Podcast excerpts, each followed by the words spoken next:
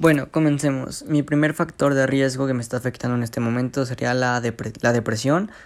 Y este es porque mm, me siento tal vez mal o tal vez triste de no poder salir como antes, de no disfrutar las fiestas como antes y estar todo el tiempo prácticamente encerrado en mi cuarto.